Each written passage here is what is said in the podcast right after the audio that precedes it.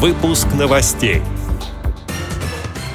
Севастопольское предприятие ВОЗ получит поддержку власти.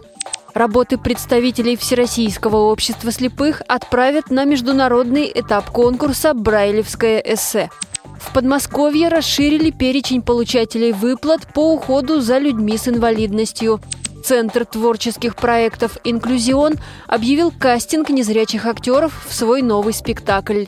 Далее об этом подробнее в студии Анастасия Худякова. Здравствуйте.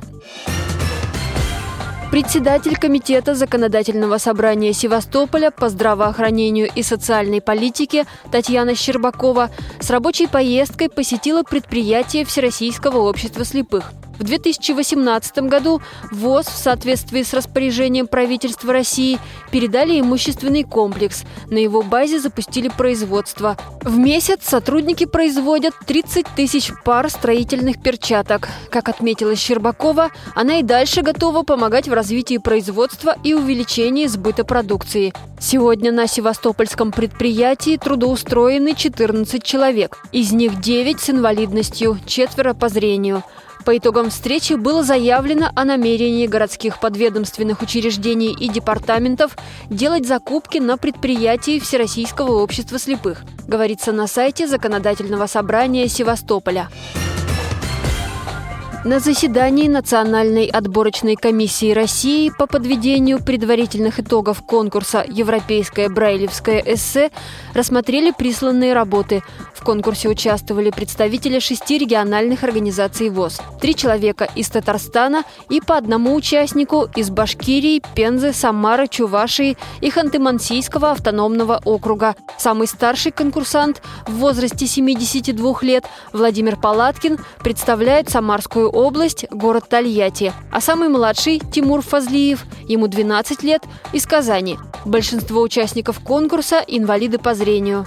Пять лучших работ переведут на английский язык и затем направят в Организационный комитет конкурса во Францию для участия в заключительном международном этапе. Победители объявят в конце года. Подмосковье расширили перечень получателей выплаты по уходу за людьми с инвалидностью. Теперь ежемесячную прибавку смогут получать те, кто работает неполный рабочий день или в удаленной форме, сообщает агентство ТАСС. Проект закона разработан, в частности, для увеличения страхового стажа тех, кто ухаживает за инвалидами. Отмечается, что всего в этом году планируется назначить такие выплаты более 500 человек. Сейчас их получают более 200 человек. Центр творческих проектов «Инклюзион» объявил кастинг незрячих актеров в новый спектакль. Информацию об этом он опубликовал на своей странице в Фейсбуке.